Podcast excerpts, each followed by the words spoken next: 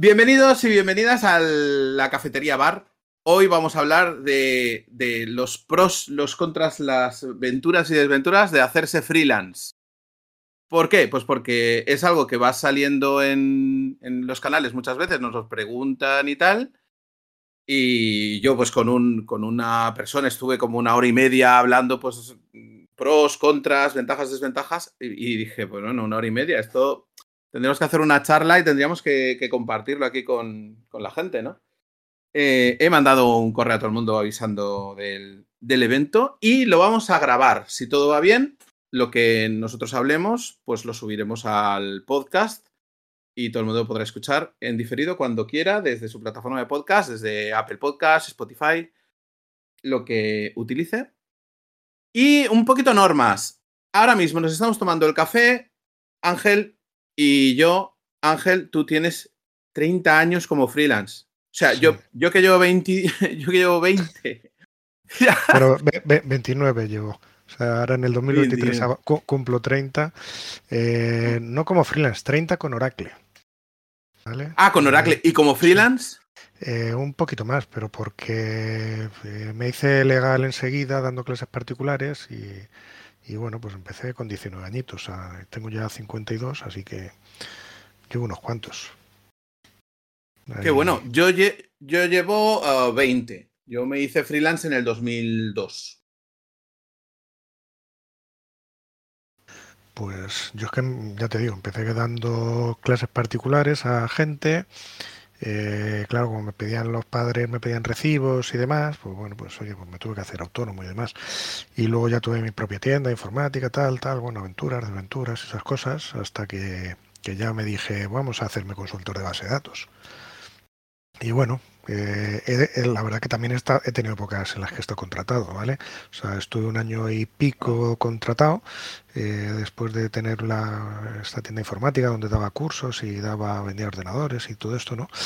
Y, y estuve contratado y, bueno, pues cuando me plantearon hacerme freelance, daba un poquito de, vértigo al principio porque además estaba recién casado y decías, ostras, y me había cambiado de ciudad, bueno, o sea, no había muchos ahorros y te da un poquitín de, de eso, de, de, vértigo a la hora de decir, oye, ¿qué, qué hago ahora aquí? Eh, como si me va mal, y me veo volviéndome a casa de mis papis y demás. Pero bueno, eh, afortunadamente salió bastante bien, ya digo. Eh, eh, por ejemplo, ahora mismo estoy en las dos modalidades, ¿vale? Pero porque un cliente mío eh, pues ha querido contratarme, ¿vale? Me ha dicho, uh -huh. te contrato, o, o, dejo de o dejo de contar con tus servicios. Y bueno pues sabes que voy a estar en, en las dos cosas. Y bueno lo sabe y, y, así ando. Ahora mismo tengo las dos pues, modalidades. pues luego nos metemos con, con, con, movidas fiscales cuando por ejemplo en España estás dado de alta en los dos regímenes. Aquí sí. Hacienda nos pega un, una hostia con la mano abierta si estás como freelance y además contratado por cuenta ajena, eso hay que tenerlo en cuenta también cuando uno presta servicios, calcula el precio, cuánto... Porque de pronto dicen, no, no, es que tú tienes que estar en plantilla. Y dices, uff, pues estar en plantilla a mí me supone... Mm, a ver, la, supone la, un dolor. La, la, la, leche, luego si quieres lo vemos más en detalle, la leche te la da, aunque, aunque sea solamente freelance, ¿vale? O sea, va por el porcentaje de, o sea, la cuota de esta que te cobran según los ingresos, eh, la, uh -huh. la, nuestro socio principal, ¿no? Pues eso, Hacienda. Sí. Eh, en el momento en el que pasar de no sé qué tramo, eh, pues dices, sí, oye, claro. Tienes que tener cuidado. Claro, claro, Pero bueno, claro, En, en, mi, en, mi, caso bajé de, bajé de tramo porque, claro, al contratarme, pues me bajaron la tarifa, que el equivalente a la tarifa que, que tenía yo con ellos, ¿no? Pero uh -huh. aún así, bueno, tengo hecho mi, mi medio apaño y, y bueno, pues puedo tener las dos cosas. Ahora luego lo cuento. Muy bien.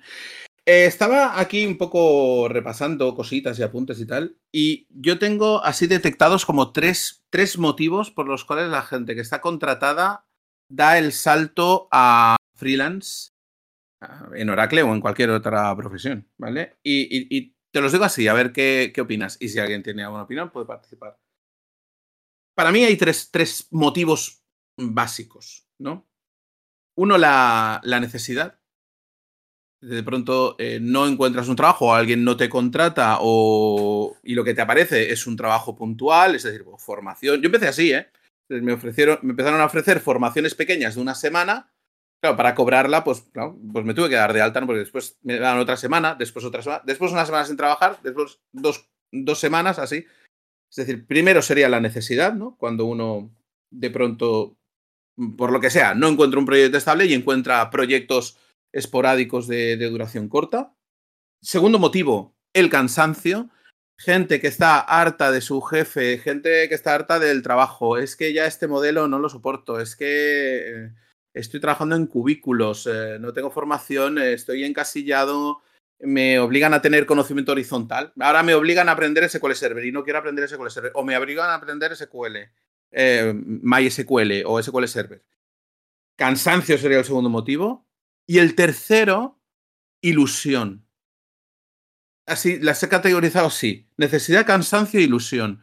Ilusión sería la gente que dice eh, que cuánta pasta se gana siendo freelance. Es que vino un consultor freelance aquí y, pasó una factura de no sé cuánto y este tío trabaja cuando quiere, cuando, cuando no quiere no, cuando no cuelga, uh, cuelga el completo y de pronto se va a la, playa. El teletrabajo, es decir, los freelance podemos de decidir teletrabajar o, o, no estamos obligados a, seguir muchas veces los convenios laborales. Tenemos esa flexibilidad de ahora trabajamos, ahora no, cuando nos va bien. Y desde esa percepción de ilusión, yo creo que ese sería el tercer motivo por el cual la gente quiere dar el paso a ser, a ser freelance, ¿no? Sobre todo en Oracle, que se manejan unas tarifas un poco, un poco interesantes. ¿Se te ocurre otro motivo más, Ángel? Mm, no.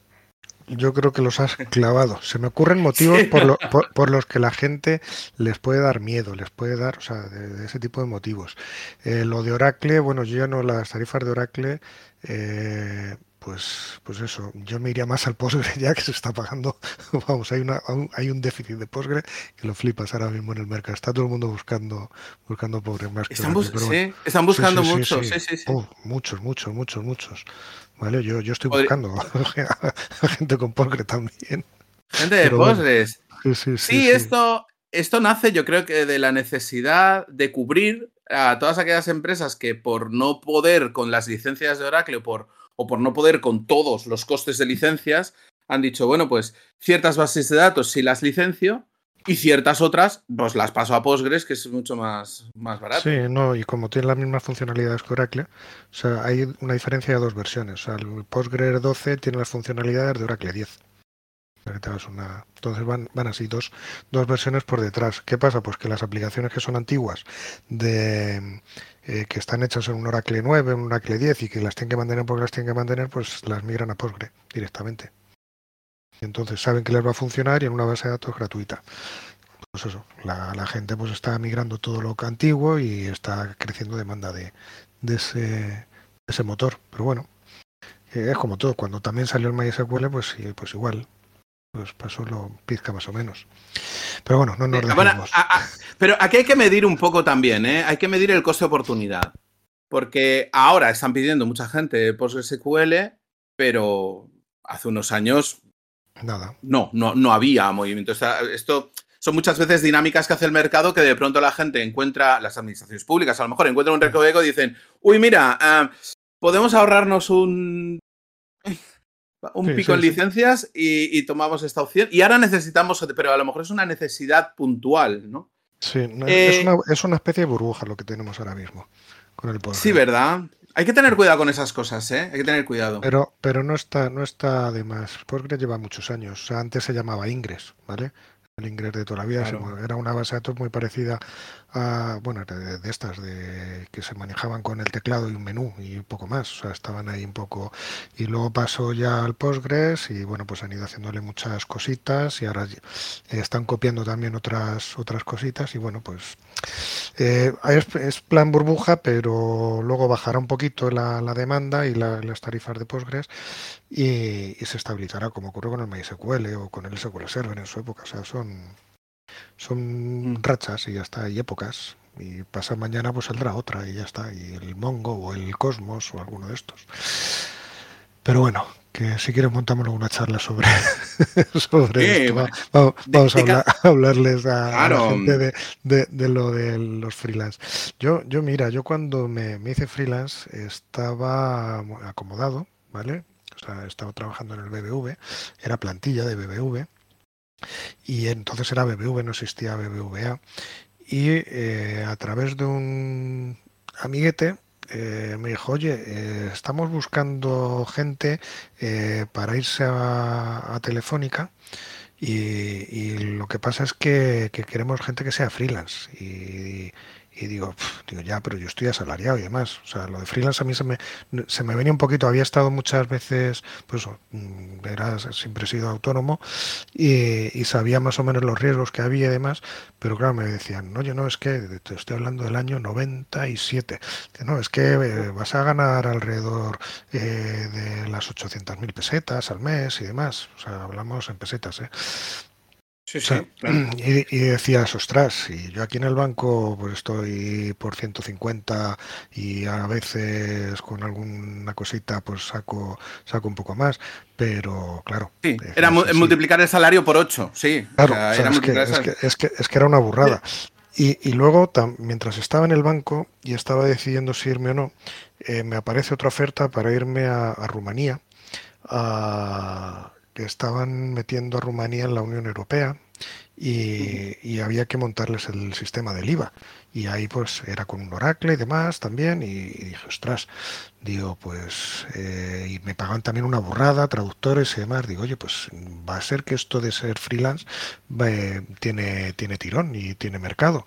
Y me tiré a la piscina, pero digo, así, de golpe. Digo, voy a tirarme y, a ver qué pasa. Y a día de hoy no me arrepiento. Se gana mucho dinero, ¿vale? Eh, pros que tiene, pues ganas mucho dinero, tienes independencia. Ojo que no hay que confundirlo el ser freelance con ser un falso autónomo, ¿vale? Que es el que es freelance. ahí va a entrar yo en perversiones de la, de, la palabra, perversiones del término. Sí, sí, o sea, el, que dice, no, me hago autónomo y trabajo para un único cliente, eso es ser un falso autónomo, ¿vale? Eh, Exacto. Aparte que no lo recomiendo porque luego ese cliente que en el que eres autónomo eh, te coge, tú tienes un contrato mercantil, no es un contrato laboral.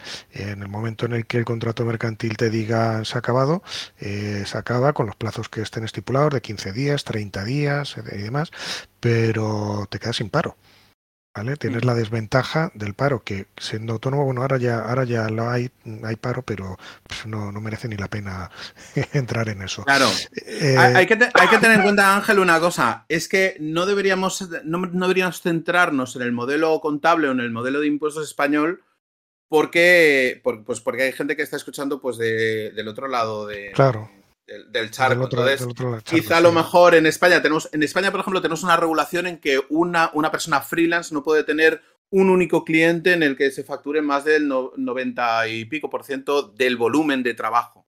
Es decir, eso se considera que tú eres lo que se llama un falso autónomo. Es decir, a ti la, empresa debería contratarte y debería tenerte en un régimen de contrato en el que se te pague una, toda una cobertura social, un salario y, y, por el otro lado estás facturando, estás dentro del, del, mercadeo, del contrato mercantil, y ahí estás muy vulnerable como persona, eh, estás totalmente desprotegido ante un despido, como dices tú, ante una baja, por ejemplo, cosas así. Entonces, eh, ahí he entrado de pleno en la palabra, ¿no? Perversiones del, del, término. Y, quería, quería decir un poco, ¿Qué es lo que debería tener alguien que quiere ser freelance o que debería tener claro? Yo te voy diciendo algunos puntos y, tú, y tú dime qué opinas.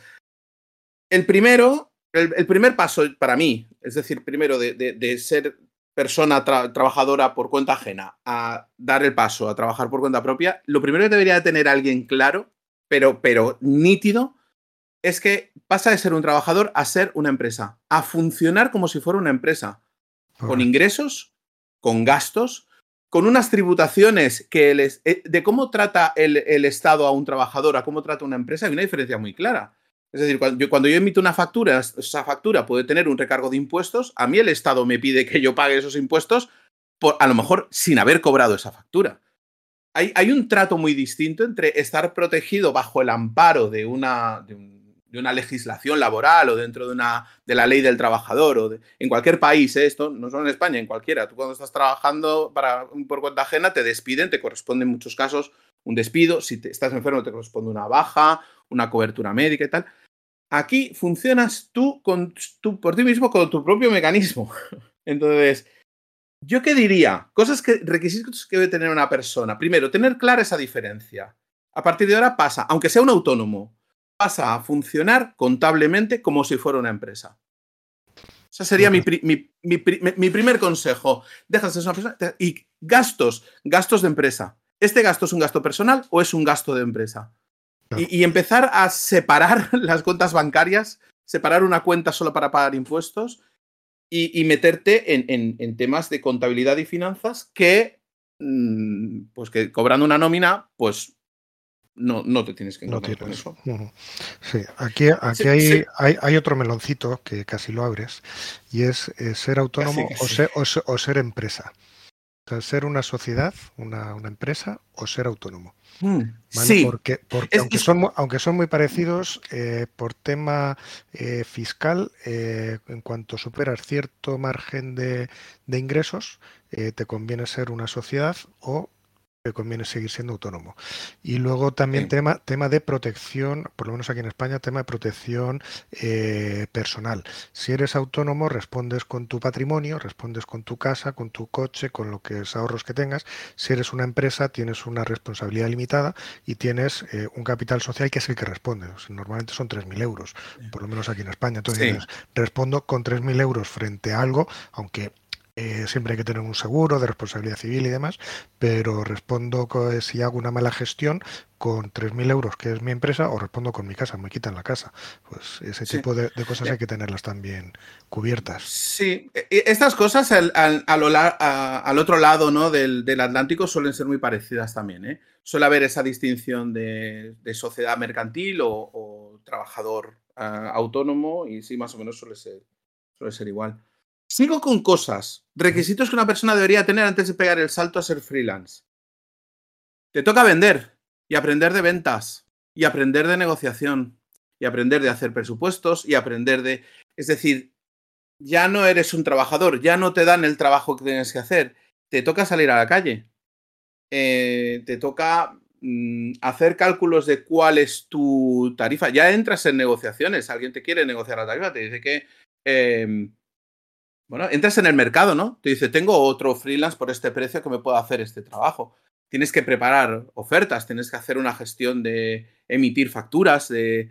Te, toca, te toca pelearte con eso, ¿no? Con, el tema de, ventas. Y, fíjate, hace poco leí una, cosa muy interesante de, Álvaro Sánchez que decía la diferencia entre eh, despachar y vender. ¿no? Dice, en, Mercadona, en un supermercado no hay vendedores porque la experiencia de compra la gente la trae aprendida de casa. Y la decisión de compra la trae en un papel. Eh, tú quieres comprar galletas y tú entras y coges las galletas, y coges un paquete de galletas, te, te pegan cuatro galletas. Pero en una tienda, por ejemplo, una tienda eco, en el que hay galletas de cilantro con eh, miel de romero y no sé qué proteína ecológica, el vendedor, esa experiencia de venta tú no la tienes tú ves que una galleta te cuesta lo mismo que un paquete de cuatro en el supermercado normal y tú dices, ¿y por qué esta galleta y no estas otras? Y aquí es cuando el vendedor, o en este caso el freelance, tendría que vender. ¿Por qué contratarme a mí o por qué contratarte a ti si eres freelance? ¿Por qué, ¿por qué no contratar a otra persona? Quizá cubrimos una función muy concreta. A veces me han querido contratar para un proyecto y he dicho, a ver, a mí este proyecto... Mm, es decir, si es un tema de ajuste de rendimientos, oye, contrátame por dos meses, voy, hago el ajuste y me voy. Es que ya no hay más trabajo que hacer. No me hagas un contrato laboral para un proyecto que tiene una duración de, tres meses, ¿no? Pero, pero sí, toda la parte de, venta, de decir, eh, porque en estos dos meses me estás cobrando ocho veces más, que es lo que decíamos, ¿no? Claro, pues porque tú te estás ahorrando eh, contratar a, a, una persona, un contrato de trabajo, con, garantizar uno o dos años de contratación a esa persona, despedirlo y tal. Y a mí me estás contratando simplemente por cubrir este servicio de rendimiento, de mejora, de tuning, de lo que sea. Y esto tiene un precio muy distinto. Entonces, esa segunda parte, es decir, si la primera te dije contabilidad y finanzas, segunda parte te digo ventas y marketing, conocimientos de ventas y de marketing, porque toca venderte, el producto aquí eres tú. Como vendemos servicios, el producto somos, somos nosotros, ¿vale? Y un, y un último, bueno, último consejo, ¿no? O última cosa que creo que todo el mundo tendría que tener antes de dar el paso a freelance, recomendadísima. Y ahora tú me dices alguna más si te ocurre alguna más, Ángel, pero es, desde mi punto de vista, tener garantizado el primer paso. ¿Cuál es el primer paso? Un primer cliente que te contrate. Es decir, una persona se hace freelance, levanta la persiana y, no tiene gente a la cola en la puerta llamando a la puerta y diciendo, llevábamos esperando que te dieras de alta en, como freelance y, ahora por fin venimos a contactarte. No. Deberías tener un cliente, por lo menos, que te diga. A, ti, por ejemplo, Ángel, dices un poco que te, que te, lo obligaron, ¿no? Te dijeron, ¿no te haces freelance o, no? Sí, no, no, no. Pero tienes que tener un cliente, por lo menos. Tienes que tener algo, algo, lo que dices. Eh, em, empieza a funcionar y empieza a facturar y empieza a cobrar porque, mm, porque el tiempo empieza a... En el momento que tú constituyes una sociedad o te, das de alta de autónomos y empiezas a pagar seguros sociales, eh, mm, no hay una nómina, ya nadie te está pagando nada, tienes que buscar el, ese cliente. Ese primer cliente yo creo que la gente debería traerlo de casa. correcto. en el primer momento que uno se hace autónomo, el primer cliente tiene que traerlo consigo. Yo, yo porque me lo, me lo, un amigo fue el que me dijo, oye, ¿por qué no te vienes aquí? lo que pasa es que necesitamos freelance. Eh, va a ser para un periodo largo, no sé qué, y va a ser un periodo de, un año y medio y demás. Eh, luego al final se prolongó hasta casi tres, ¿vale? Pero mientras yo iba cogiendo rodaje y decir, oye, venga, que quiero otro proyecto, quiero otro proyecto, quiero otro proyecto. Y, en aquella época, ¿vale? Ahí ya estamos hablando, pues en el año 97, 98, eh, no estaba todavía muy implantada la figura del freelance, ¿vale? Entonces, eh, la forma en la que te tenías que vender eh, era, era, muy simple. Decir, a ver, mm, yo soy autónomo, porque claro, la gente no decía freelance, ¿qué es eso? No, yo soy autónomo. Eh, si estoy aquí como autónomo, por seguro que tengo detrás un bagaje y una formación que a lo mejor no tiene alguien que está asalariado ten en cuenta que yo día que trabajo es día que voy a cobrar. Entonces, eh, si no trabajo, no cobro.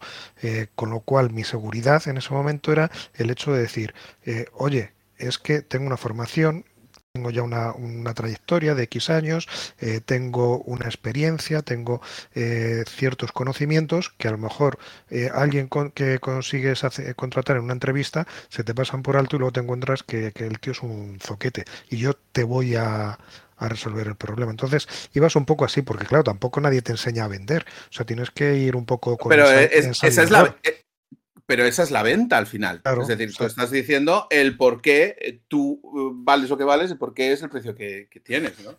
Eh, y, entonces ahí aparece el tema de las certificaciones, decir, oye, no, mira, es que tengo, estoy certificado en esto, estoy certificado en esto otro, tengo el curso de, esto hecho, tengo este otro curso, este máster, eh, esto, o sea, eh, ahí ya tienes que, hacer mucha fuerza con la formación. O sea, antes de, tirarte a ser freelance, sobre todo hoy en día, ¿vale? Antes era un poco más, era más difícil, pero también había menos competencia.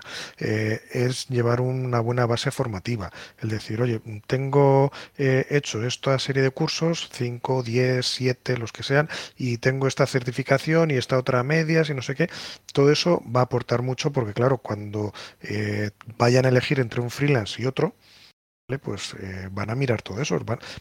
el proceso de selección es casi igual que el de un asalariado normal. ¿Vale? O sea, el que, el que está contratado por una empresa. Van a mirar qué experiencia tienes y luego tienes que además que aportarle el portfolio y decir, oye, no, es que he trabajado en estos clientes y aquí he hecho esto, he hecho esto, he hecho esto y he hecho esto y estoy especializado en esta rama. O sea, todo eso es lo que es lo pues que, mira, e-, debes aportar. Ese sería otro consejo a añadir. Es decir, da el paso a freelance cuando realmente tengas un elemento diferencial sobre el resto de gente. Porque eh, hablando un poco también, y quiero abrir otro melón, que es el melón de los reclutadores, las empresas de selección de personal que seleccionan a 200 técnicos. ¿Cómo, se selecciona a 200 técnicos? Yo lo he visto eso, ¿eh? Es decir, un proyecto para una empresa energética eh, española internacional, un proyecto, necesito 200 técnicos. bueno, e, esto es lo que, lo, que decíamos antes, ¿no? De vender o expender, esto es expender 200 personas.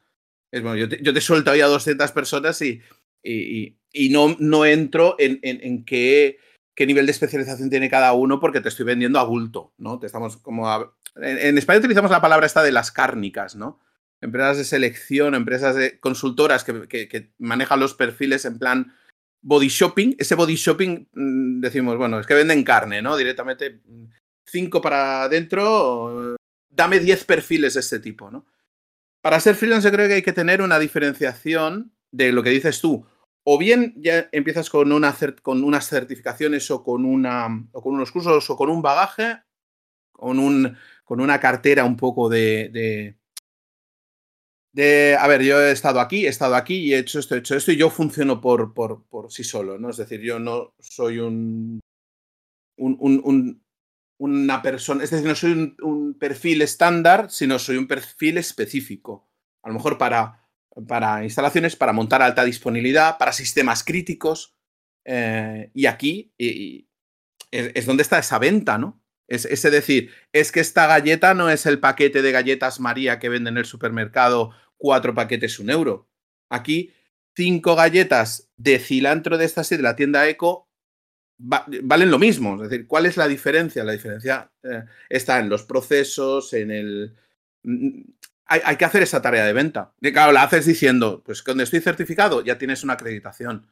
Eh, que tienes ciertos cursos, tienes otra acreditación. El conocimiento, ya estamos hablando de un conocimiento mucho más específico. Porque, mm, y ahora vuelvo, vuelvo a otra, cuando estás trabajando por cuenta ajena, es la empresa y el proyecto en el que estés quien te marca o te define el camino que tienes que seguir a nivel de conocimientos. Es decir, la empresa eh, mm, consultora mm, grande está haciendo un proyecto con Oracle y además con MySQL y tú como trabajador por cuenta ajena te toca hacer el curso de MySQL y aprender MySQL aunque es algo que no te hubiera gustado hacer. Y si se ponen a manejar backups y se manejan los backups con TSM, te mandan y te dan un curso de TSM y a lo mejor te tienen mirando los backups de TSM y dices, pero yo lo que quiero es especializarme o, ser más, eh, ganar experiencia en el tema de administración. Pero no, pero estás llevando el TSM, llevando el backup, llevando, eh, yo qué sé, o otros sistemas, otros motores de base de datos, o ahora ponte a programar en Java. Entonces, ahí es donde, donde yo creo que hay que hacer esa, esa fuerza, ¿no? De, de, diferenciar, o al menos cuando uno dé el paso a ser freelance, saber que puede vender, que es diferente, que es distinto a cualquier persona, digamos, de la, de la profesión sin más definición. No, cuando, cuando es un freelance, oye, ¿qué diferencia hay entre tú como DBA y cualquier otro DBA que yo coja así? Pues empezamos con eso. Pues estoy certificado, he trabajado con entornos críticos, he montado entornos de alta disponibilidad y, ahí y hacer, y hacer ese trabajo de venta. Es que no, no es baladí, es importante. ¿eh? Porque por otro lado, es que ya te lo ha dado eso. Es cuando tú te metes un proyecto, toda esa venta ya se ha hecho. Ya han vendido el proyecto, han vendido el servicio y están metidos ahí 200 personas y ahí, pues, ¿sabes? No, no hay que, no, hay ninguna venta, ya está. la experiencia está, dame 200 personas. ¿no? Es que hay que, hay que diferenciarse, pues es lo que hablamos hace un momentín con el Postgre. Pues sí, ahora mismo hay una bruja con Postgre y la habrá mañana con el Big Data o con lo que sea, y dices, oye, no, yo soy administrador de Oracle, pero si quiero diferenciarme de otro administrador de Oracle asalariado o freelance, ¿vale? Eh, ¿Qué es lo que tengo que hacer aparte de tener certificaciones? Voy a abrirme eh, el campo. No me gusta el Postgre o no me gusta el MySQL no me gusta el SQL Server o el que sea, eh, pero resulta que hay una gran demanda, pues hoy voy a aprenderlo, lo pongo ahí en la, en la ficha, hoy he hecho estos cursos de Postgre, o tengo la certificación, la asocié de Postgre y que es la facilita y ya con eso pues dices, oye, me voy a un proyecto así. ¿Qué ocurre? Que donde antes te van a comprar va a ser en las grandes cárnicas. ¿vale? La, gran consultora eh, donde tú vas con tu perfil Oracle y, y Postgre o perfil Oracle y MySQL, eh, le vas a decir, vale, mm, ahora mismo no tienes a nadie con este perfil, tú me quieres contratar, pero yo te digo que soy freelance. ¿Qué pasa? Que la, empresa va a hacer números y va a decir, ostras, si tengo aquí un freelance, no tengo ya responsabilidad a la hora de despedirle, no tengo que indemnizar por despido, simplemente cierro el contrato, se cerrado el contrato y ya está, y no tengo estas otras necesidades y encima me ahorro pues cotizar por él en la seguridad social y demás, porque ya lo sé que es una pasta, que tal, tal, con lo cual eh, la venta hoy en día como freelance es fácil, pero claro, tienes que tener ese colchón atrás de decir, oye, tengo esta formación, tengo estos conocimientos y tengo esta trayectoria, ¿vale? Y entonces te presentas a un proceso de selección que yo lo, yo lo he hecho como freelance y he dicho, eh, oye, sí, tal, tal, tal, digo, mira, soy freelance, pero esto, esto, esto, ah, vale, no lo habíamos contemplado, pero bueno, venga, vamos a seguir adelante. Y, he conseguido clientes de esa forma. Decir, oye, mira, pues te, te, participo en un proyecto de una migración solamente, o te hago un, tuning, o te hago eh, una, una, instalación de cero. hay, hay, muchas cosas que se pueden hacer eh, de corto periodo y otras a, a, medio periodo, ¿no? Entonces dices, bueno, vale, o sea, tampoco el freelance quiere buscar un, cliente que le dure toda la vida. Vale, sí, está bien tenerlo ahí, pero, te encasillas, o sea, no, no, no vas a ver más cosas. Ni tampoco que te ocupe todo el tiempo. No, porque no puede ocuparte todo el tiempo. El tiempo es reducido. Pues voy a abrir otro melón. El departamento de compras y el departamento de recursos humanos. Cuando tú estás, eh, claro, cuando tú eres, eres asalariado, vas asalariado, vas a una entrevista de, de, personal, quien te entrevista es una persona de recursos humanos y te va a decir, ¿cuál es tu salario bruto anual? Esto eh, en España y en, el, y en, cualquier país, ¿eh? casi siempre. Además, estaba viendo yo un post en LinkedIn de una persona que estaba hablando en Argentina de que le estaban haciendo una negociación sobre el salario neto y estaba diciendo lo mismo. Nunca se negocia con el salario neto porque depende de cómo te apliquen los impuestos, hay que negociar siempre el bruto. Pero claro, el técnico de recursos humanos dice, ¿cuál es tu bruto anual? Y el freelance dice, no, no, perdón, es que mi tarifa es una tarifa por día. Y hay que calcularlo de otra forma. Eh, eh, porque claro, si yo me pongo malo, ese día no cobro. Si yo eh, hago más o menos vacaciones, ese día no, lo, cobro tampoco. y eso que podría ser una ventaja, en muchos sitios en los cuales el Departamento de Recursos Humanos es muy fuerte, no quieren hacer esa conversión ni quieren hacer ese, ese cálculo.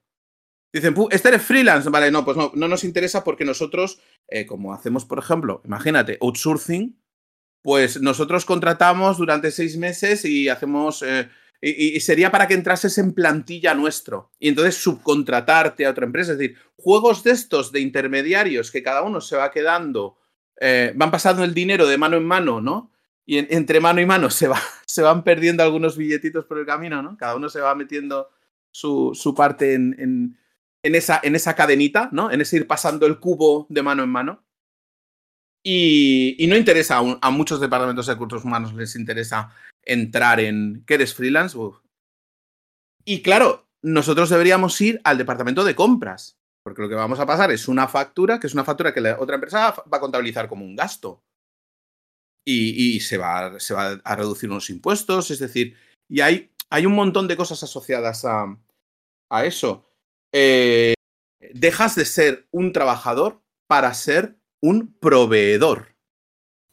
Y esa es otra, que, es otra cosa que, quien quiera dar el paso a ser freelance tiene que tener muy clara. ¿Cómo se comportan las empresas o cómo se va a comportar tu cliente cuando dejes de ser trabajador y te conviertas en su proveedor?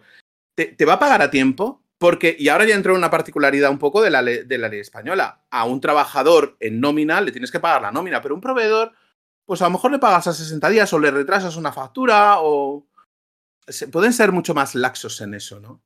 O decir, te pago una factura a 90 días y te, te meten en un ciclo de facturación que es, que es, eh, que es imposible, ¿no? Ese, son, son, cosas a tener, a tener en cuenta. Y quería decir otra cosa sobre esto que decías de, de, de, la, de las certificaciones y de, y de los cursos y tal. Y es que cuando eres freelance, la responsabilidad de diseñar la, la trayectoria o la estrategia de tu carrera está en ti. Aquí ya no es si la empresa me paga un curso o si me dan formación o si me meto en un proyecto interesante, pues me quiero cambiar a otra empresa a otro proyecto. O sea, tienes que, entre comillas, ir un poco tú por delante y decir, ahora que viene cloud, pues me tendré que certificar de cloud. Porque van a salir proyectos de cloud y yo voy a tener que poder venderme como freelance, como que estoy por delante en, en la tecnología o en el mercado diciendo, bueno, es que yo te puedo montar una infraestructura en cloud. Cloud, quien dice cloud dice Exadata, dice rack. Bueno, la primera vez que montas un rack, a lo mejor si no has tocado un rack nunca, dices, ah, es que yo no puedo trabajar con rack porque nunca me han dado un rack para meterle mano. O un entorno de alta disponibilidad, un sistema crítico, ¿no? Yo siempre he trabajado en entornos de desarrollo, nunca he trabajado con, una base de datos en producción que si se cae, es decir, se, se hace un roto económico en la compañía tremendo, ¿no?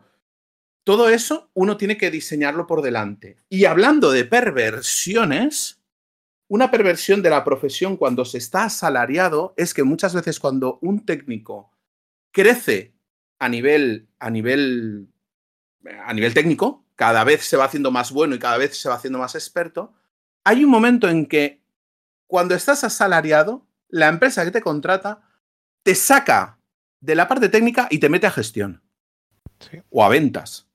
Y te dice, ahora que ya eres muy bueno, ¿no?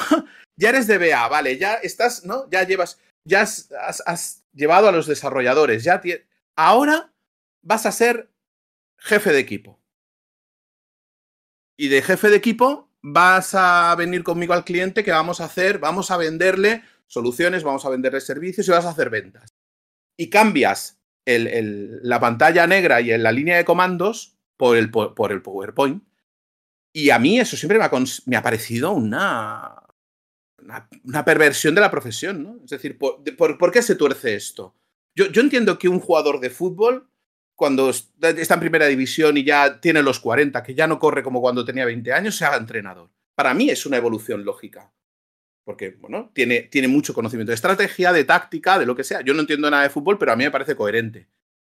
Pero cuando un tío o una tía es buena en, en, Oracle o es buena en sistemas y despunta y dices, pues que esta tía te, vamos, te, te, mm, te resuelve te, y te monta los servidores y te los sirve. De pronto, ¡pum! Jefe de equipo, jefa de equipo. A gestión, a vender, de ventas. Vamos a vender. Porque claro, para la venta, eh, para las empresas, digamos, las, las consultoras, las grandes consultoras, llevarse a la negociación de la venta a una, a, a una persona fuerte, con músculo técnico, es una, es arma de venta demoledora, es muy seductora. Que tú llevas a la persona que te dice, mira, eh, si lo que quieres es esto, te lo vamos a montar así, así, así. Y yo te voy a montar esto y esto no se te va a caer y esto lo vas a tener replicado y esto lo vas a... ¿Y no va a haber problema con esto? No. Y porque te lo voy a montar así, te lo voy a montar así, te lo voy a montar así. Esa fuerza de venta Claro, la, quieren, pero no, claro, no la quieren en el lado de sistemas, en el lado de, en el lado técnico, ¿no? Donde, donde a mí, por ejemplo, me gusta estar. La quieren en, la parte de, no sé, de, ventas. ¿Tú cómo lo ves esto? Es que, pues que es que estás clavando lo que me ha pasado a mí. Este cliente, gran cliente que tenía, eh, bueno, pues me contrató este mes de febrero diciéndome, oye, o te vienes conmigo o ya, eh, ya tengo que, que prescindir de ti eh, por el tipo de trabajo al que me tenía preparado. Que bueno, pues me hizo responsable del área de base de datos, de un montón de gente a mi cargo y demás, y he pasado de tocar el teclado eh, a reuniones, una reunión y otra reunión y otra reunión y otra reunión y otra reunión. Gracias a que soy freelance también, pues eh, puedo seguir picando con el teclado y la, viendo la pantalla negra pero pero es, es así, es que es así. Entonces dices, a ver, me tienes aquí con un montón de años de experiencia, haciendo un montón de cosas y, resulta que, que ahora eh, eh, me, me, capas, me metes, que sí, que me llevas a una reunión y me empiezas a pedir que haga un PowerPoint para ver la evolución del área, para ver el, el cómo estamos y no sé qué, cuando eh, yo no, tengo ni idea, no, tengo ni idea, de gestión. O sea, a mí y, un, y, un project, claro, y un project. A, mí me pones a, enseñar a alguien o ayudar a alguien con, que está empezando o que está a medio camino o lo que sea y, soy feliz, pero me pones a hacer un PowerPoint y, y la verdad me matas, me matas. O sea, yo me podía tirar dos horas para hacer un PowerPoint que alguien de gestión tarda 10 minutos en hacerlo, pero porque no, o sea, no es mi, mi, rol, o sea, no, no, no es el este. Entonces, bueno, pues tienes este... Pero, claro, ahí se está valorando otra cosa, se está valorando el músculo, el músculo técnico a nivel de, otras cosas. Oye, eh, Ángel, ¿te parece si, si subimos a José Francisco a levantar la mano? Sí, porque parece que levanta la mano, sí, adelante. Sí, pues aquí levanta la mano y voy a subirlo. Lo voy a invitar al escenario. Estás mutado, José Francisco. José Francisco Gómez, voy a hacerte una presentación un poco mientras te desmutas, ¿vale? Yo he trabajado con José Francisco en, una, en un cliente, en una farmacéutica. Y José Francisco, mientras está desmutándose el micro, ¿vale? Eh, decir que es DBA y él ha estado tú has estado asalariado y creo que también diste el salto a freelance y además que conoces el tema de, Latinoamérica porque estuvo viviendo en Chile, si no me equivoco, y, te moviste por algunos, eh, por algunos países más de, por allí, del otro lado del charco. Siendo, y si no me equivoco, siendo freelance, ¿no? No sé. Desmútate el micro y, y dinos algo.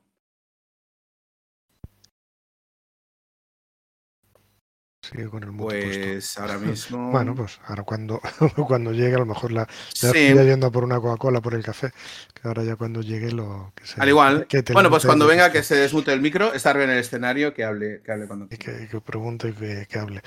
Yo el, tema que hablábamos es ese, o sea, el, por qué cuando estás en un asalariado te, te cambian ahí. O sea, ese es el peligro que, que tenemos con la experiencia y con, con el quedarnos encasillados eh, como asalariado en una empresa. O sea, en el momento en el que eres freelance, eso no ocurre, porque tú eres ya el que te decides tu camino y, decides hacia dónde apostar o hacia dónde ir o qué mercados eh, explorar o, y demás, ¿no? ¿no? tienes por qué, que sí, que tendrás que saber hacer algún PowerPoint pues para venderte, ¿no? Para decirle, oye, mira, he hecho esto, esto, esto, esto a un cliente y que el departamento de compras pues te contrate. Que casi siempre eh, vas a tener eh, que lidiar en un primer momento con, el Departamento de Recursos Humanos, ¿no? Porque eh, te van a...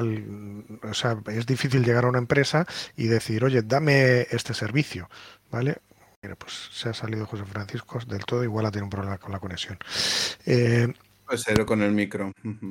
Entonces, el, tema está... Súbelo otra vez si quieres, que ya ha vuelto. el tema está en eso. El, tema está en eso, en que, pues, que, cada uno tiene que buscar su, su, historia, tendrá que armarse de algunas eh, eh, armas, ¿vale? Por decirlo, por valga la redundancia, para poder meterse eh, en este mercado, ¿no? A ver. Hasta arriba. De hecho, de hecho, el tema de. Sí, bueno, está subido cuando mute el micro que, que hable. Aquí vuelvo a lo mismo. Incluso cuando, cuando eres freelance o, de, verdad, yo creo que ventas o, cómo, cómo, presentar, cómo, cómo, comunicar y todo eso, yo creo que eso lo debería aprender todo el mundo porque incluso aunque no vayas a ser freelance, te va a dar una... Te va a dar, no, una, no me refiero tanto a una ventaja competitiva, pero sí te va a facilitar mucho la vida. ¿Sabes? Que puedas exponer claramente, que puedas exponer una tecnología de forma clara, que cuando tengas que dar un consejo a un cliente lo expreses de forma clara, un cliente o a tu, o a tu jefe, o a un colega de, trabajo, ¿no? Eso yo creo que es imprescindible. Pero, pero sí, por ejemplo, esto, a esto que estamos hablando, esa perversión de la profesión, sí yo creo que se da porque eh, quizá sería interesante contratar a un freelance. A mí me lo han hecho, ¿eh? A mí me han contratado para ir a una, a una presentación de ventas. Y, vale, muy bien. ¿Qué, quieres? Oye, mira, te contrato para qué? Para que te vengas, te entrevistes con esa persona o, por Skype le cuentes, pues a nivel técnico, ¿En qué consiste? Pues oye, pues, pues un clúster o, lo que sea, pero, pero que, que le seduzcas con la parte técnica, porque luego la seducción de números y de proyecto y todo esto, pues, pues ya, vendrá, ya vendrá después. Y luego hay otra cosa que pasa en la empresa cuando estás asalariado, en, todo, en, el, yo estoy viendo la foto eh, toda en conjunto, ¿no? Muchas veces los departamentos de ventas no tienen ese conocimiento técnico. Te voy a poner un caso. Empresa eh, nacional, eh, internacional, consultora muy fuerte en España, vende una solución eh, que, tenía pues un, rack de, dos, dos, servidores, dos o tres servidores, y el desarrollo lo habían vendido con Hibernate. Es decir, con Hibernate hay toda una capa de persistencia que pues todo el tema de, de, rack y tal es, es fatal, es decir, no, no, no se puede pero se había vendido. Es decir, la figura de una persona técnica fuerte en la parte de la venta para decir, vamos a utilizar esta tecnología con esta otra, con esta otra, les es, tan necesaria a, estas empresas, grandes consultoras, que les sale a cuenta sacar al técnico cuando el técnico es, es experto, sacarlo de la parte técnica y meterlo en gestión.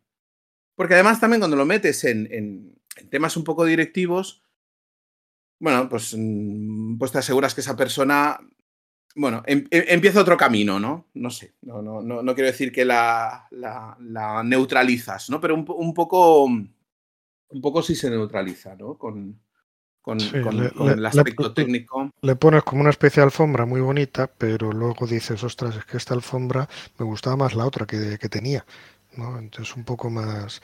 Eh, ese, ese, ese, es el, el, problema en la esta, pero bueno, eh, yo lo que... Es que es distinta. Para mí es otra profesión distinta. Claro. Es decir, tiene en común que, que sí, sí tienes que tener un conocimiento técnico para hacer esto y hacerlo bien, ¿vale? Pero gestionar equipos, mmm, no. No, claro. Yo, yo lo que haría, bueno, pues añadir a quizá al portfolio que, lleves a la hora de venderte, decir, oye, pues mira, te hago presentaciones, te hago migraciones, te hago eh, tuning, te hago un estudio, te hago, eh, pues no sé, te monto, te hago una instalación de un RAG o de un DataGar o, o, te hago una migración a esa data o, o sea, no sé, cualquier cosa. Eh, lo añadiría y, luego eh, bueno pues eh, iría a, venderlo. Pero eh, ojo yo estoy más que lo ya lo comento a, todo el mundo estoy más que satisfecho por el hecho de ser freelance. Es lo mejor que ha podido pasar y lo mejor que me ha podido pasar en, mi carrera profesional vale o sea no me arrepiento ni aunque haya habido épocas bajas en las que he ganado poco dinero y demás siempre eh, que vayas a ser freelance, es el consejo yo que al menos yo, yo daría, eh, intenta, bueno, aparte de llevar eh, una buena preparación con certificaciones y demás, con lo que hemos dicho antes de llevar un currículum ¿no? o, o una, un buen bagaje, intentar empezar por la parte de formación. ¿Vale? La parte de formación es quizá el campo más fácil para entrar a ser freelance y donde vas a ver realmente el potencial. Porque ocurre lo siguiente, esto es como cuando, cuando dices que no sabes realmente cómo funciona algo hasta que se lo explicas a tu abuela y lo entiende, ¿no? Pues oye, empieza por esa parte, es decir, da el pequeño saltito, aunque seas ahora mismo asalariado, da un saltito, te haces eh, autónomo, eh, un pequeño freelance y te dedicas a dar formación. En el momento en el que aprendes a, dar formación todo lo que eh, de lo que sabes, eh, podrías decir que ya estás preparado o capacitado para decir, ahora me voy a tirar a la piscina y voy a buscar clientes. Y cuando ya tenga el primero, puedo tener la tranquilidad de que me va a ir bien y puedo soltar el, el trabajo asalariado. Es, ese es el, camino que yo a día de hoy seguiría o que he seguido prácticamente para, para poder eh, tirarme a la piscina con, con, garantías, ¿vale? Para no, para no estrellarme, como pones ahí en el título. Primeros pasos para no estrellarte. Hazte freelance, pero empieza por la formación. Salvo que ya la tengas bien y sepas que eres muy bueno, entonces digas, pues oye, venga, me voy a, a buscar clientes en el momento en el que tenga uno o dos en, el, en los que con los que colabore, porque ojo, no todos los clientes que enganches eh, van a tener eh, tres meses para ti, a lo mejor te duran dos días. Yo he hecho eh, migraciones de Postgre y son y han sido dos días, o un tuning de un MySQL y ha sido tres días de, contratación, o sea, de, de, servicio, ¿no? Luego sí, tengo otros clientes que dices, oye, no, aquí tienes una tarifa plana y si te toca currar pues te aguantas, echas horas de más y si no te toca currar, pues eh, te lo llevas limpio, ¿no? Y afortunadamente con ese cliente me tocó trabajar nada más que tres meses. ¿Vale? El resto, llevo, llevo ya dos años, el resto, lo máximo que, he hecho ha sido hace unos meses que le migró un MySQL de una versión a otra, simplemente, y eso fueron dos días. Por lo demás, he estado todos los meses llevándomelo, vamos, eh, la mejor hora pagada de mi vida, ¿no? De esos hay, ¿vale? Son, suelen ser empresas pequeñitas o medianas que, tienen mucho crecimiento, pero pero no te vas a encontrar un servicio que te diga, oye, me, quedo aquí tres años contigo eh, trabajando a mi rollo, ¿no? Como, como uno que conocemos tú y yo, ¿no, Xavi? Pero eh, hay, hay otros que, que, que, te van a decir, oye, pues son dos días. Entonces hay que saber elegir el proyecto y el momento en el que coges ese y te lanzas a la piscina. Dices, no me voy a lanzar a la piscina con un proyecto de tres días, ¿no? Y ya vendrá otro, ¿no? Tírate a la piscina con ese de tres días, pero siendo eh, doble en ese sentido, asalariado y freelance a la vez. Hasta que no tengas proyectos suficiente, de suficiente envergadura como para decir, vale, puedo estar eh, seis meses haciendo migraciones o, durante un año hacer las migraciones de 150 bases de datos eh, de este cliente, pues ya tienes ahí un, un, buen sitio para, para, poder tirarte a la piscina y no y, saber que tiene agua, vamos, que te, que te cubre. Sí. Mira, yo, yo además eh, eh, estoy de acuerdo también con lo que dices de empezar por formación. Está, está, muy bien porque como una de las cosas que te diferencian del resto de gente es que tú, eh, cuando eres freelance, vendes ¿no? y, presentas que tú tienes experiencia, que tienes pericia en una determinada tecnología, el hecho de que tú hayas estado dando un cierto curso durante cinco o diez veces, a ti te da una, una potencia ¿no? y un músculo que, también es muy valioso para, para ti venderte como freelance. Porque cuando tú estás trabajando para, para otros en, un, en, una, en una empresa, tú aprendes cómo lo hacen allí, cómo hacen lo que sea, cómo se monta el data warehouse, cómo se montan las máquinas, cómo lo hacen allí. Pero cuando tú te dedicas a formación, tú aprendes cómo se hace, cómo lo dice el fabricante, cómo dice la, forma, la documentación oficial. Y eso es lo que tú puedes utilizar para diferenciarte, para decir, oh, sí, vale, vale, sí, eh, muy bien, eh, un Data Warehouse, muy bien, pero es que yo el curso de Data Warehouse lo imparto. Lo imparto con, eh, basándome pues, en la documentación oficial y, y yo la, la teoría del cómo se hace me la sé bien. Y si algo no se hace como debe hacerse, señalo y digo, esto no sigue las recomendaciones del fabricante. Y ahí es donde yo puedo marcar ese elemento diferenciador, ¿no? Desde mi punto de vista, yo creo que eso es una, una muy buena forma de entrar. Sí, sí, sí. Yo diría a la gente que se quiere hacer freelance que se pregunte primero por qué. ¿Por qué quiere ser freelance? Y después, ¿para qué? ¿Para, para qué quiere ser freelance? Es, es, muy lícito decir para ganar más dinero. Es decir, ganar más dinero para llevarme yo las cuentas, para no tener que aguantar pues que un, jefe pues que me yo que sé que me machaca, pues me cambio de cliente y, nos damos la mano, nos mandamos la factura y, tan tranquilos, ¿no? Que se haga esas, esas dos primeras preguntas y luego que piense el cómo, una estrategia de cómo dar el paso, como dices tú, ¿no? decir, oye, pues formación es una buena forma de entrar, encontrar una academia o encontrar una forma en la cual dices, bueno, yo este paso, a ver, voy a decir algo un poco impopular, ¿no? Pero dices, bueno, eh, empieza a hacerlo mientras estás trabajando, a lo mejor, ¿no? Es decir, intenta compaginarlo mientras... Eh, deja un tiempo de transición para que puedas dar el primer paso de forma segura. Porque es el primer paso sin un cliente, sin... Eh, me hago freelance y empiezo a mandar currículums, ¿no? Eso es pegarse un batacazo, pero... Pero gordo. Pero, pero gordo, ¿eh? Pero antológico. Y luego, otra cosa que acabas de decir, ¿vale? Que es que, eh, claro, te toca, por ejemplo, como el tema de formación, te toca adquirir habilidades complementarias. Es decir, tú para dar un curso, pues tienes que tener, tienes que tener un poco de gracia, tienes que comunicar de forma un poco efectiva, que la gente te entienda, que tú, eh, yo qué sé, que, mm, a ver, pues que seas dicharachero, que tengas gracia, que la gente diga, mira, el profesor me enseñó cosas. Es decir, tienes que ir desarrollando otras habilidades que a lo mejor cuando estás trabajando por cuenta ajena no te hacen falta. Tú tienes un proyecto, tú cumples con tu horario y ya está, ¿no? Te toca aprender a comunicar, te toca aprender a vender.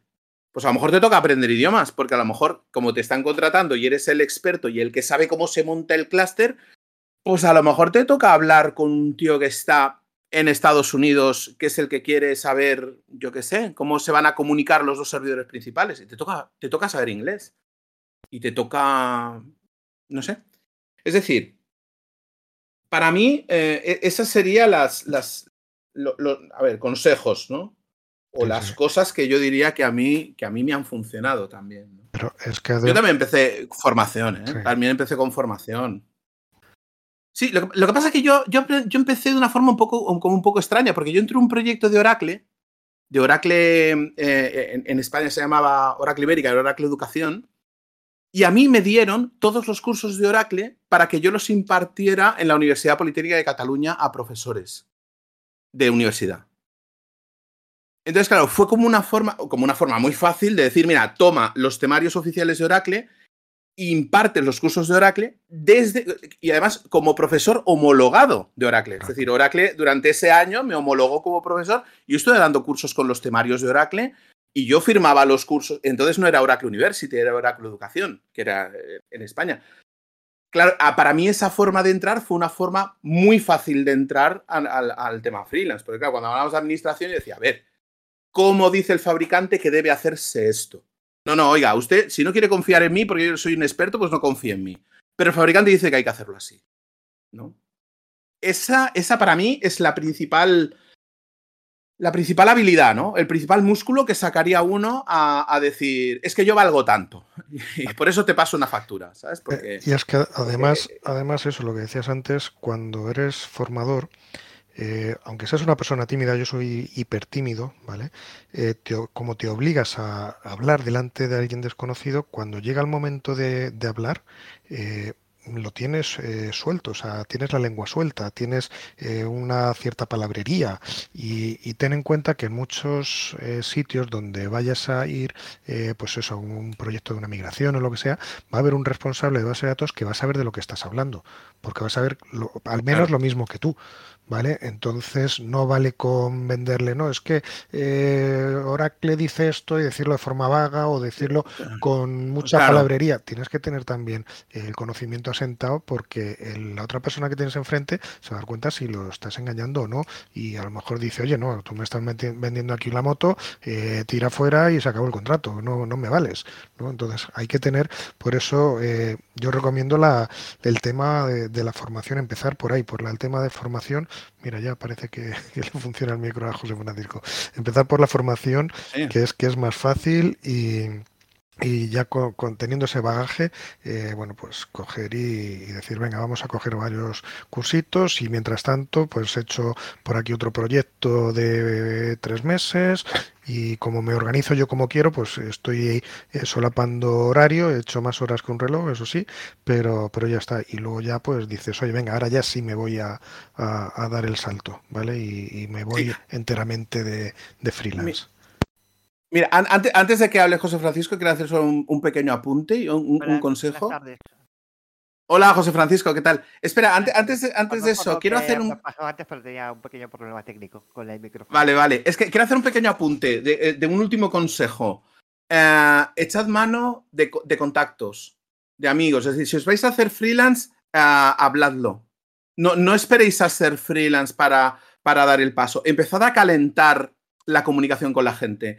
Amigos, a otros colegas que tengáis que sean freelance. Ah, pues esta chica que es freelance, que la sigo, que no sé, que, que yo qué sé, que trabaja en mi empresa, está. Y, iros moviendo así y, expandir los contactos que tengáis, los de LinkedIn. Oye, eh, tú eres freelance, ¿no? Oye, pues si, tienes algún proyecto que no puedes cubrir por ese te solapa calendario, eh, ¿quieres que te lo haga yo? ¿Te lo puedo hacer? ¿Nos podemos conocer? Es decir, te tocan.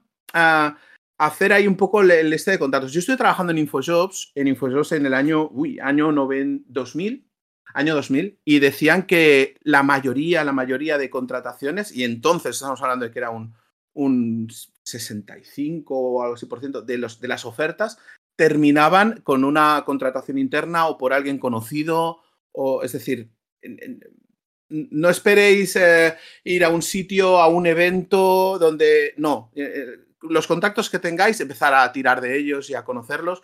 Y colegas como José Francisco, por ejemplo, que nos conocemos personalmente, pues si él quiere hacerse freelance, me mandará un mensaje y me dirá, Xavi, que él me conoce por Xavi, Xavi, quiero hacerme freelance, si tienes algo para mí, pásamelo o tal. Y yo le diré, pues claro, sí. Dime, José Francisco, ¿qué tal estás? Sí, de hecho, eh, yo lo hago siempre con todos mis amigos. O sea, por ejemplo, no que seas tú, eh, oye, me he enterado de un proyecto de y tal. Yo tengo un amigo chileno, eh, ahora mismo, eh, bueno, migró de Chile y ahora está trabajando en un proyecto aquí en Francia. Y hace unos días pues me preguntó, oye, si te enteras algo de DBA y tal, dímelo. Y yo le dije, sin problemas, oye, si yo me entero de algún proyecto así interesante y tal de, de DBA, yo te, yo te aviso y te pregunto te un toque sea que no es que lo haga solo contigo, lo hago con todo el mundo. a mí yo creo que el networking entre compañeros tiene que funcionar. Es una fuente principal entre nosotros. Hay un buen networking, que es decir, que nosotros nos pasemos contactos, que nos pasemos información, o esta empresa está buscando esto, o, lo que pues, Es que, es que voy a decir ahora otra cosa muy dura de, de la vida de freelance, que es que estamos muy solos. A mí me ha pasado que, que, que, profesionalmente me he sentido eh, solo, estás solo. Eres el que llega a un proyecto, el asesor que resuelve algo, llega, instala, se va, ¿no? En formación, por ejemplo, cuando das formación y te pagan el hotel, ¿no? Hay, hay, hay como, es una vida un poco distinta. No puedes hacer muchos lazos porque, porque, no sé, porque la gente se queda en una empresa, se queda en una misma empresa durante años y tú a lo mejor estás seis meses y te vas. Entonces, importante cuidar eso, cuidar esos lazos y cuidar a esa gente. No solo por oportunidades, sino por, Sí, es bueno, por yo, todo. mi forma de networking siempre ha sido a través de LinkedIn, que es decir, con mis compañeros, con los que, digamos, no con todos, pero sí con los, por lo menos con los que más tengo confianza durante el tiempo que estoy trabajando con ellos y tal.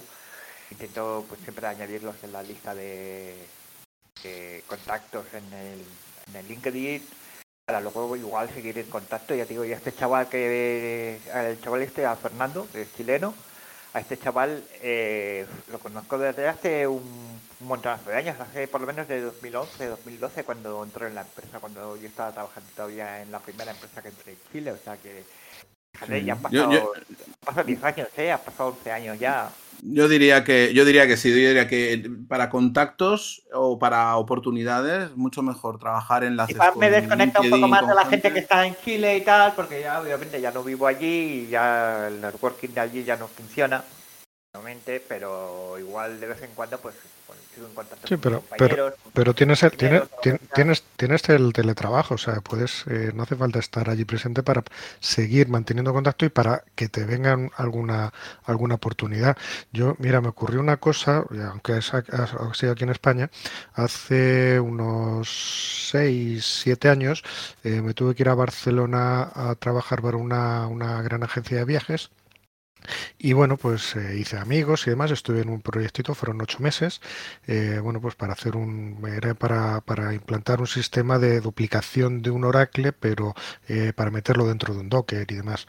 Entonces, bueno, pues lo, lo hice y demás, hice allí amigos y demás, y, y nunca llegas a pensar que el que estaba trabajando codo a codo contigo, pues ahora es el responsable de base de datos de allí y sabe que eres freelance y, te, y te pide cositas. Oye, que tengo que hacer esta cosita que, o sea, eh, este pequeño tuning a un MySQL, no sé qué, tú sabías, tal, pum, y te contacta, pero porque eh, eh, sigues manteniendo esa, esa red, yo sigo manteniendo ahí el, el chat de, de- del Telegram eh, Claro, de, de qué 2016 y demás. Y bueno, eso, O sea, te- Angelito, eso es algo que aprendí hace mucho tiempo, o sea, sí.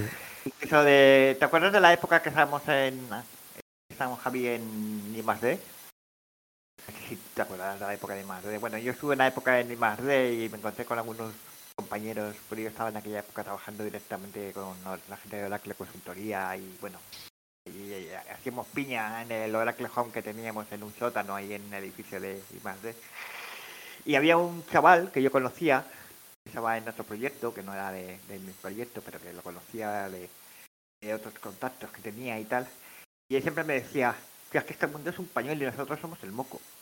Así, suena asqueroso, pero es Sí, verdad. sí, es la verdad. Al final, eh, al final eh, en este mundillo, al final todos nos encontramos a todos. Y al final resulta que el tío que estuvo trabajando contigo cuando era un consultor junior, ahora te coges y te lo encuentras por ahí, es gerente de no sé qué área, de no sé qué, no sé qué empresa, ¿sabes? A lo Sí, mejor pues a- él al, mismo- al hilo de esto, al hilo de esto voy a dar otro consejo magistral. O sea, esto de verdad, yo diría, de todo lo que he hablado, olvidadlo todo y quedaos solamente con esto. Si vais a dar el paso a ser freelance, nunca trabajéis con un pirata. Nunca. Nunca trabajéis con alguien, eh, con, una persona liante, una persona deshonesta, una persona de esas que hace eh, negocios, eh, trapicheos. Nunca trabajéis con un tramposo. Porque pueden pasar dos cosas. Una, que la gente viéndote con el tramposo piense que tú también eres un tramposo, que eres un pirata también. O dos, que piense que eres estúpido por estar al lado de un pirata, ¿no? Entonces, eh, Y tres que te, en esto y- del- de y- que el- y tres que te la líe el pirata a ti. O sea, sí. Bueno, yo, lo, yo lo decía porque resulta que, eh, concretamente, en esa misma época que estaba contando de Telefónica y Marde, estuve también metido cuando estaba trabajando con la gente de Oracle y tal, y andaba saltando de Telefónica en Telefónica, y tiro porque me toca, pues pasé un tiempo por Telefónica Sistemas. Y justo un chaval en aquella época era constructor junior, era junior, porque era junior en aquella época. Eh, luego me enteré a través de mi esposa, que trabajaba luego en DMR también, que estuvo trabajando en DMR, ya luego os contaré películas de DMR. Eh, resulta que el tío este había llegado a ser gerente. Y yo cuando lo conocí era un pipiolo, era un, C2 nada, o sea, un eh, C2 de mierda. Bueno, pero, pero el, tiempo pasa, el tiempo pasa y, da y quita razones, ¿eh? Y a lo mejor, oye. Y con respecto a lo que comentabais antes, del tema te diré una cosa, no, no, envidies, José Francisco, porque a lo mejor esa persona tenía algo que tú no tenías. a ver, yo nunca he hecho, yo por ejemplo, en el caso de que estabais comentando antes, ¿no? De que parece que aquí el perfil natural es saltar de técnico, luego a jefe de equipo, de jefe de equipo a gerente. Ese perfil lo he visto, y lo he visto y lo he sufrido concretamente mi mujer. Mi mujer estuvo trabajando muchos años en DMR, concretamente 10, ¿vale? Ella empezó como pipiolo, empezó como C2. Empezó como un C2 18 me parece que era, o sea, un nivel C2 intermedio. ¿Vale? Y obviamente ella se fue evolucionando, allá lo que le gustaba era la parte técnica. Pero obviamente allí, si no evolucionas y no pasas a ser jefe de equipo y al final terminas siendo gerente, al final terminas relegado a hacer trabajos de mierda. ¿Sabes? o directamente de la puta calle. Vale, pero, pero José Francisco, hay que, aquí hay que, hay, que, hay que distinguir una cosa, es decir, a nivel particular pueden pasar ciertas cosas. Yo, por ejemplo, en mi caso, yo siempre he defendido que quiero ser técnico y a mí cuando me han ofrecido, ya sea por trabajos de, de, de cuenta ajena o de a cuenta propia, ¿vale? Y a mí me han ofrecido puestos de, gerencia o de administrar equipos y tal, bueno, en algunas ocasiones sí lo he aceptado, ¿vale? Porque sí me interesaba Pero... un perfil técnico más un perfil gerencial, o sea, es mitad del tiempo gerencial, mitad de tiempo eh, eh, de, Pero aquí al, pero aquí el tema José Miguel es si la José Francisco, perdona, es si la decisión la tomas tú o la decisión te la toma la empresa. Cuando tú eres freelance un poco, si puedes tomar un poco esas decisiones tú, y si estás por empresa, pues Vale, pues pero una, cosa, he, subido, espera José Francisco, he subido a Dimoni porque me ha escrito por privado, me ha hecho una pregunta, ¿vale? Muy interesante porque además nos estamos pasando un poquitín de la hora, ¿vale? Y si suelta el mute lo dice él y si no suelta el mute pues lo digo yo, la pregunta que, nos ha hecho. Te bajo otra vez a la audiencia, a José Francisco. Dimoni, ¿qué tal? Hola, buenas tardes. Muy buenas. Eh, nada, primero enhorabuena por el canal. Oh, gracias. y bueno, a ver, eh, una duda que, a mí se me estaba planteando eh, mientras oía a y a, y a José Francisco hablar es ya no técnica ni laboral, sino familiar. Quiero decir, ¿cómo habéis llevado vosotros el tema de ser freelance? Si habéis tenido que salir a trabajar fuera X tiempo.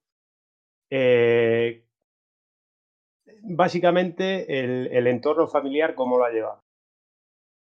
Mm. Pues, bueno, ¿tú, tú, cómo, ¿tú cómo tienes de hijos, Ángel? Yo tengo dos. La cosa. Yo tengo dos y, y lo han llevado mal, ¿vale? O sea, lo han llevado mal por la, sencilla razón, yo vivo en Ciudad Real, ¿vale? Y todo el trabajo aquí en Ciudad Real no, no había nada, bueno, ahora sí hay alguna que otra empresa y demás, pero me lo tenía que buscar en Madrid. Vale, entonces eso suponía que todos los días me tocaba levantarme a las cinco y media de la mañana y cogerme un ave a las 6, eh, bueno, a las 6 y 20 salía, para estar en Madrid a las siete y media, 8 y poder ir a trabajar simplemente. Eh, eso cuando iba a Madrid, cuando me tocaba irme a Lisboa, porque tenía ya alguna migración o me tocaba irme a Barcelona o a Vigo y demás, pues eh, tres cuartos lo mismo. A lo mejor me tiraba una semana y tenía dos niñas pequeñas que las veía, pues eso, a lo mejor el fin de semana y, demás. Entonces, en el ambiente familiar, eh, en la época en la que me tocó a mí, eh, pues eso, perderme muchos años bonitos, mal. Hoy en día ya, como se está, gracias a la pandemia, algo bueno tenía que tener, hay teletrabajo y demás, pues entiendo que lo llevarán mejor. Porque aunque estoy aquí encerrado en un despacho, pero bueno, estoy aquí al lado y salgo un rato y me voy al salón y charlo un ratillo y no sé qué, y luego vuelvo, pues eso, como te organizas tú un poco más el tiempo, aunque estés en, en casa, pues eh, puedes disfrutar un poco más de, de la familia, pero en la época en la que me pilló a mí, pues eso, años finales de los 90, 2000, eh, mal porque, bueno, pues me perdí mucho, mucha parte de infancia de las niñas, porque a lo mejor llegaba luego a las 11 de la noche y llegaba a las 11, hola, ¿qué tal? Cenabas y a la cama que a las 5 de la mañana me tengo que levantar otra vez. O sea, era, fue una época un poco dura en ese sentido. Pero ya digo, hoy en día no, no debería ser tan complicado con el teletrabajo. Por mi parte, igual, yo tengo tres hijos, eh, yo estoy casado, tengo tres hijos y, si llevo 20 años como freelance, pues llevo 16 años con mi mujer, mi hijo mayor tiene, va a cumplir 14.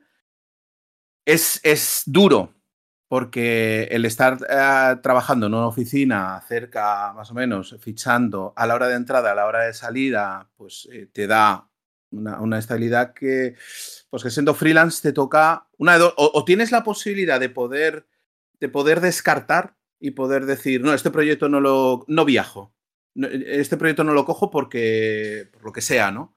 Porque mira, pues eh, tengo, tengo el niño pequeño y, o, cualquier historia, no, yo no, no, no, no viajo. Pero evidentemente te cierra, te cierra, cerrarte puertas comercialmente no es lo mismo que estar trabajando por cuenta ajena por un empleador que en un momento dado le coges una baja de paternidad y te espera la vuelta. Me explicó, aquí esto es más, es más difícil. Yo he intentado viajar lo mínimo. He, he intentado eso, he intentado, he intentado ser riguroso con las horas. Y aquí yo diría, el consejo sería ser muy estricto y muy eh, riguroso con la hora, la hora a la que entras, la hora a la que sales, qué hora facturas y, todo muy detallado. Porque eh, de alguna forma, si te, si te pasas, si, te dedicas a Oracle, pues tendrás que hacer migraciones el fin de semana y tendrás que trabajar por la noche. Y cuando estás de guardia, que se cae una infraestructura, pues resulta que, pues, que, que, tienes que estar hasta que eso se levante, ¿no? Y, y, nuestra profesión un poco es así muchas veces cuando estás en sistemas críticos. Pero de alguna forma sí que hay que intentar balancearlo con, con otra cosa. Es decir, no, no, no compensar las horas con días libres, ¿no? Pero sí es esto tiene que, tiene que compensar. A nivel tarifa, a nivel.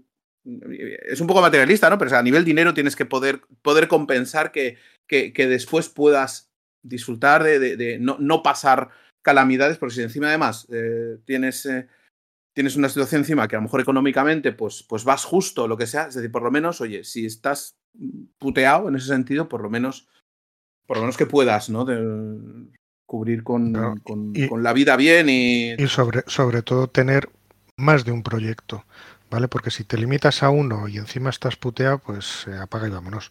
Eh, si tienes más de un proyecto, aunque sea diferente, bueno, pues cambias, un, aunque sea, estés haciendo eh, administración de base de datos, pero como el proyecto ya es diferente y hablas con gente diferente, pues incluso te cambia el humor si estás en algún momento de, bajón. Y luego, importante, para el, sobre todo para el tema familiar, y de dinero, o sea, no te cortes a la hora de, de negociar una tarifa. Y con ese extra que, pudieras sacar, te coges a la familia el fin de semana y os vais a de viaje, os vais a, si tienen niños pequeños, te los llevas al parque de atracciones eh, o donde sea y, y, y, vamos, es por lo menos lo que, lo que haría yo hoy en día, ¿vale? Si siempre eh, tienes eh, la posibilidad de coger, de decir, bueno, pues oye, voy a pedir 5 eh, euros más de tarifa y con esos 5 euros por 20 días, pues oye, pues tienes ahí un pequeño empujoncito pues para decir, oye, pues nos vamos a cenar por ahí, nos vamos a, hacer no sé qué. Intenta, intenta hacerlo de, de, esa forma, o sea, por lo menos para... Y, claro, yo, yo, creo que también viene un poco porque cuando eres freelance, como, como también te estás vendiendo como que eres un profesional más, más experto, e, eres más, eres más caro, digamos como que también se te exige por otro lado, pues que pues eso, que asistas a una migración un fin de semana, que cuando se cae un sistema estés hasta que el sistema esté arriba y eso impacta en la familia. Y de alguna forma lo tienes que cobrar, ¿eh? De alguna forma hay que ponerlo en valor y decir, debo balancear eso. Debo balancearlo. Sí, aunque sea con eso, con el hecho de decir, oye, es que he tenido que hacer una intervención en fin de semana, pues la voy a cobrar al doble de la tarifa habitual, ¿vale?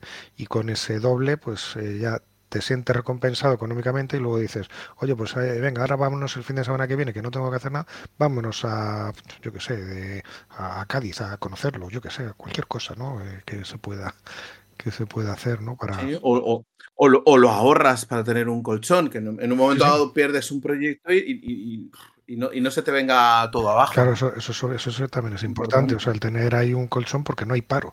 O sea, dices, oye, es que ahora a lo mejor me tiro dos meses sin encontrar proyectos y tampoco quiero estar ahí eh, pues eh, con el agua al cuello. O sea, yo por lo menos intento tener eh, el colchón de un año casi. O sea, no, no llego casi nunca al año, pero sí ocho meses de colchón es una buena cifra para decir, oye, me quedo tranquilo y si no ya me empiezo a preocupar. O sea, cuando ya han pasado seis meses y no he encontrado nada, ya me empiezo a preocupar que me quedan dos todavía por ahí de, de colchón. Oye, Ángel, yo creo que hemos dado aquí las claves. Bueno, y otra, otra cosita más que, otra cosita más que apuntaría eh, al que se quiera hacer freelance es, eh, ahí es que a, a Billos le, engañé el otro día, vamos, no le engañé, le di un consejo y le, le lié, ¿vale? Es que se compre un buen ordenador, ¿vale? Para tener en casa. ¿vale? Que no, sea, no hace falta que sea un portátil como el de Billos, eh, que se compre un buen portátil o un buen ordenador con suficiente capacidad como para montarte un laboratorio y ponerte ahí a, a montar cosas y cosas. Oye, vamos a ver esto y vamos a ver esto otro. Y encontré este curso en internet que te enseña a montar un rack desde cero o a montar no sé qué y ponerte a probar y a probar y a probar y a probar y a hacer cosas. Porque de esa forma, si con, la- Claro, con la- te toca invertir en ti. Claro. Sí, sí. si con la formación que, que puedas tener, más la que puedas impartir, y si la puedes preparar o tu proyecto vas a hacer una migración, eh, que a mí me pasó, ya digo, esta migración última que hice de un Postgres, eh, yo no he tocado el Postgres en mi vida, y me tocó ni el Ubuntu, y me tocó montarme un laboratorio con Ubuntu, con un Postgres, de la versión que tenía el cliente que él me había hecho en la reunión, y la versión en la que quería ir. Digo, oye, voy a hacerlo primero aquí en mi laboratorio, voy a ver cómo, cómo se va, para coger, tener mi, mi chuleta, mi, mi guía burros y, y- y poder hacer la, migración con tranquilidad, con cierta tranquilidad. Por supuesto que me voy a encontrar, Pero es que eso es, vi- eso es vital. claro, me voy a encontrar Eso eh, es- cosas eso es vital, ¿eh? diferentes, pero eh, es- eso es un, un- un consejo, porque claro, en lo- estás asalariado, estás en tu, tu trabajo, vas a hacer una migración, dices, pues oye, montame un entorno de desarrollo y ya lo pruebo yo en, en el trabajo, pero aquí no, aquí lo tienes que hacer tú, entonces eh, tener un buen, un buen equipo eh, donde eh, poderte, pues que tenga mucha CPU, mucha RAM, mucho disco, pues para poder montarte tus varias máquinas virtuales, montarte un rack de Oracle o de DataGar o de lo que sea y, poder jugar con ello antes de, irte al, al cliente, ¿no? O sea, pues está muy bien en la reunión, oye, tengo que migrar a Oracle 19, muy bien, venga, vale, ¿qué? ¿Pero qué tienen? ¿Y cómo tengo que hacerlo? ¿Y qué versión de sistema operativo? Y no sé qué, ¿y qué problemas me voy a encontrar? Pues oye, si te lo preparas un poquito antes en, en casa, tu tiempo y demás, es, es tiempo que vas a invertir en no quedar mal con el cliente, tener un buen, un- una buena, eh, iba a decir presencia, ¿no? Un- o sea, quedar bien con el cliente porque Sí, so- solvente, ser solvente. correcto. Cuando te enfrentas ahí, no, no, ir, no ir desnudo. Claro. ir con- Y, y delante del cliente vas a quedar bien, has respondido bien, porque sabes más o menos por dónde van los tiros que, que- que tienes delante, y eh, encima vas a ver las balas porque eh, ya lo has practicado en casa. Entonces, pues oye, un problemita enano, pues eh, lo haces, lo solventas con un chasquido de dedos. Mientras que si te pilla de buenas, pues a lo mejor ese problemita pues se puede convertir en un hueso de aceituna que, que te atragante. Bueno, y te digo otra cosa. Ese tiempo hay que facturarlo y hay que cobrarlo. Claro. Eso lo incluyes. O sea, O sea, ese, hay que- ese tiempo de autoformación lo tienes que incluir, aunque no se lo dices al Sí. cliente, que me voy a autoformar en tu instalación. No. O sea, yo lo, eh, lo hago y digo, venga, vale, pues eh, donde te digo que son eh, 30 horas, pues eh, ya estoy metiendo 10, Sí, de, sí. 10 de autoformación. Y bueno, ya veremos. Claro. Y, o sea, yo calculo y te digo, mira, voy a tardar X y va a ser a tanto la hora. Y en esa la hora ya va a dar la, la hora de, de casita. Ahí, ahí toca aprender también a hacer presupuestos, hacer un cálculo, Sí, sí. calcular la, la hora por 5 días a la semana, por 20 días al mes, porque se trabaja de lunes a viernes, por 10 meses y medio, contando que hay un mes de vacaciones, eh, semanas libres, navidades, cosas así. Saber hacer bien los cálculos para luego no mm, no pillar de los dedos. si te pillan los dedos a nivel números. Yo, yo no los haría por 10 meses y medio, haría menos. Para ser un escenario más pesimista, quizás más realista. Todo lo que te encuentras a partir de ahí eh, es gratis, como digo yo. Sí, sí, sí, sí, sí, sí. Pues mira, te lo compro. Oye, Ángel, yo creo que hemos hecho aquí. Yo, yo, seguía hablando, pero bueno, llevamos una hora y media casi. Eh, sí, sí, sí, sí, sí, porque esto luego lo grabamos y lo subimos después al podcast y la gente.